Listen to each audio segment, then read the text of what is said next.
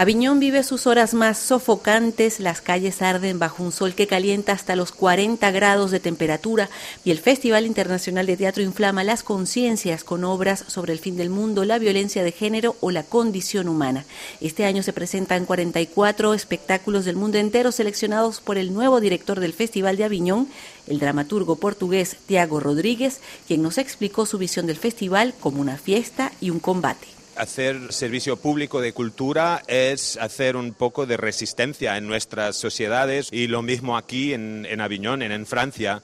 Es un combate por la libertad artística, quiere decir un combate por la libertad de crear obras, de seguir la urgencia, los deseos de los artistas. y para eso sirve el Festival de Aviñón y también un combate por el acceso democrático a un público, bueno, en gran cantidad, pero también en gran diversidad, para que sea realmente democrático. Afortunadamente, en los días que vivimos, en 2023, podemos todavía convertir esos dos combates en fiesta. La mejor manera de traducir en algo de palpable que corresponde a la utopía de teatro popular que ha fundado Aviñón en 1947, hoy es de traducir los combates todavía en fiesta. Por primera vez el Festival de Aviñón pone de relieve no a un país, sino un idioma. En 2023 ha sido la lengua de Shakespeare.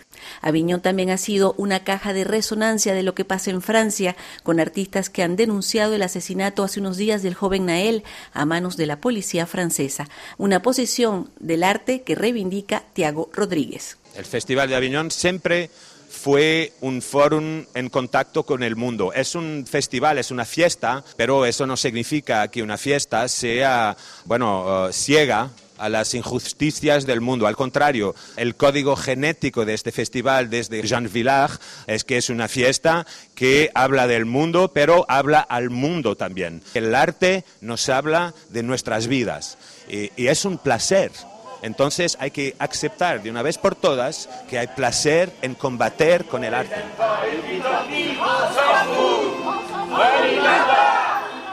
Y en las calles cada día su lote de artistas, desfiles y teatro itinerante, un caldo festivo para combatir los efectos del calentamiento global.